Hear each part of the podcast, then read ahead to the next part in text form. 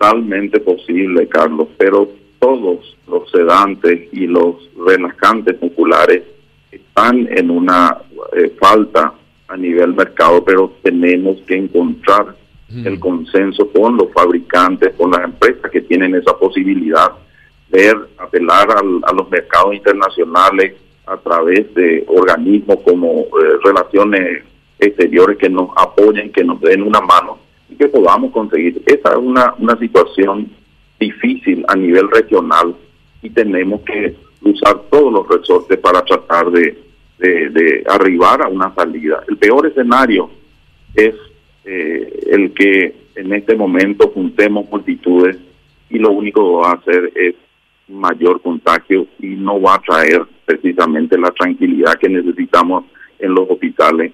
Hemos pasado bastante eh, estresado a lo largo del año, sobre todo en este hospital y probablemente el Hospital Nacional y el, el, el de Engavi, que fueron los más requeridos. Pero hoy están con una participación plena también los otros subsistemas que fueron eh, fortalecidos. Esa es una realidad que está ocurriendo, Carlos. Ahora, doctor, ¿y por qué se insiste tanto entonces con los otros dos?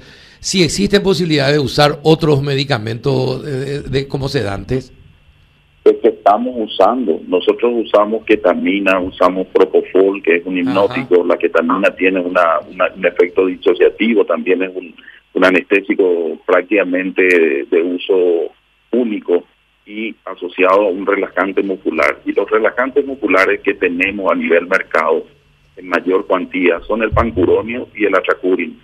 El pancuronio para mí es la DOA de elección aquí porque tiene un efecto más prolongado, pero ambas están en este momento escaseando. Hay producción nacional de pancuronia, pero es muy escasa.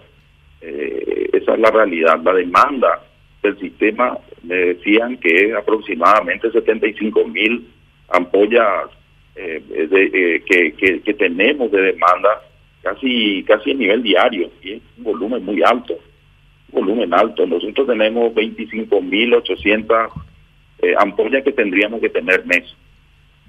Y bueno, si sumamos a todo, eh, es, prácticamente casi 80 mil ampollas por mes que necesitamos de estos de estos medicamentos y hoy en el mercado no se encuentran en esa. ¿Y quiénes, son, ¿y quiénes son los distribuidores o representantes de estas dos drogas, el midocelam y el atracurio? ¿Quiénes son? Son varias empresas, son varias empresas.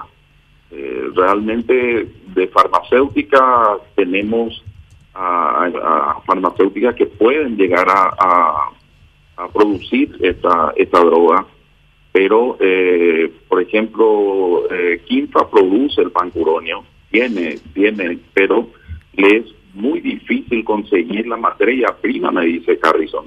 No hay materia prima importable rápidamente.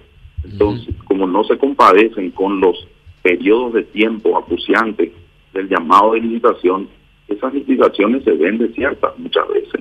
Hay mucha dificultad en todo esto. Entonces, vuelvo a apelar al, al sentido común. Tenemos el peor momento, tenemos que entender de la cosa, la cosa no está fácil. El cambio por el cambio nos va a posicionar en una eh, en un peor escenario y nadie va a salir realmente ganancioso de eso. Tenemos que juntarle a todas las fuerzas vivas como para tratar de salir de esta situación tan acuciante, tan desesperante, que la hemos eh, vivido a lo largo de, este tiempo, pero hoy se vuelve más crítica por la alta demanda de camas en cuidado intensivo. Y eso obedece a la desprotección que ha habido, al descuido que ha habido creciente, a la desobediencia ciudadana muchas veces. Y bueno, eh, nos enfrenta a ese escenario y nosotros tenemos que darle lucha sin partel, es, nuestra realidad cotidiana, es, así como estamos en la mayoría de los hospitales. Doctor, vos pensaste que tu, eh, poner tu cargo a disposición iba a generar tanto terremoto. ¿Llegaste a dimensionar lo que iba, lo que ibas a causar cuando dijiste pongo mi cargo a disposición? Mira, sinceramente no, Carlos. ¿En qué sentido? Porque lo dije en el contexto de que se dudaba de la transparencia que tenemos en el manejo de, esta situación. Así lo planteó el, el entrevista, el que me entrevistó.